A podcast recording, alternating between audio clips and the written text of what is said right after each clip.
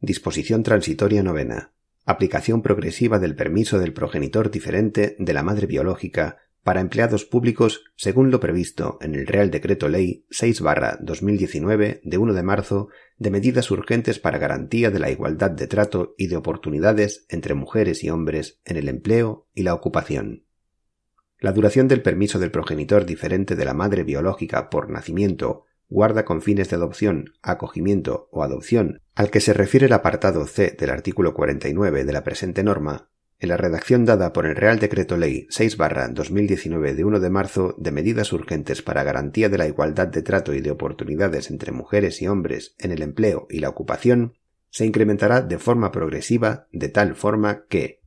a. En 2019 la duración del permiso será de ocho semanas, las dos primeras semanas serán ininterrumpidas e inmediatamente posteriores a la fecha del nacimiento de la decisión judicial de guarda con fines de adopción o acogimiento o decisión judicial por la que se constituya la adopción.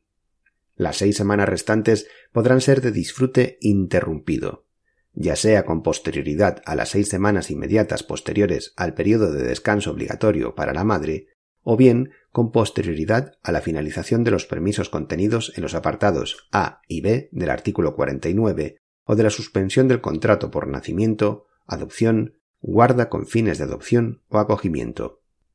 B. En 2020 la duración del permiso será de 12 semanas. Las cuatro primeras semanas serán ininterrumpidas e inmediatamente posteriores a la fecha del nacimiento de la decisión judicial de guarda con fines de adopción o acogimiento o decisión judicial por la que se constituya la adopción.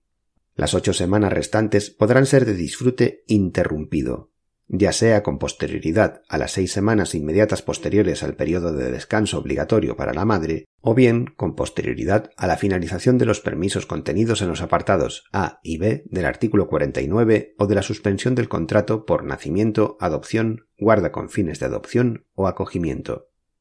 C. Finalmente, en 2021, la duración del permiso será de 16 semanas. Las seis primeras semanas serán ininterrumpidas e inmediatamente posteriores a la fecha del nacimiento, de la decisión judicial de guarda con fines de adopción o acogimiento o decisión judicial por la que se constituya la adopción.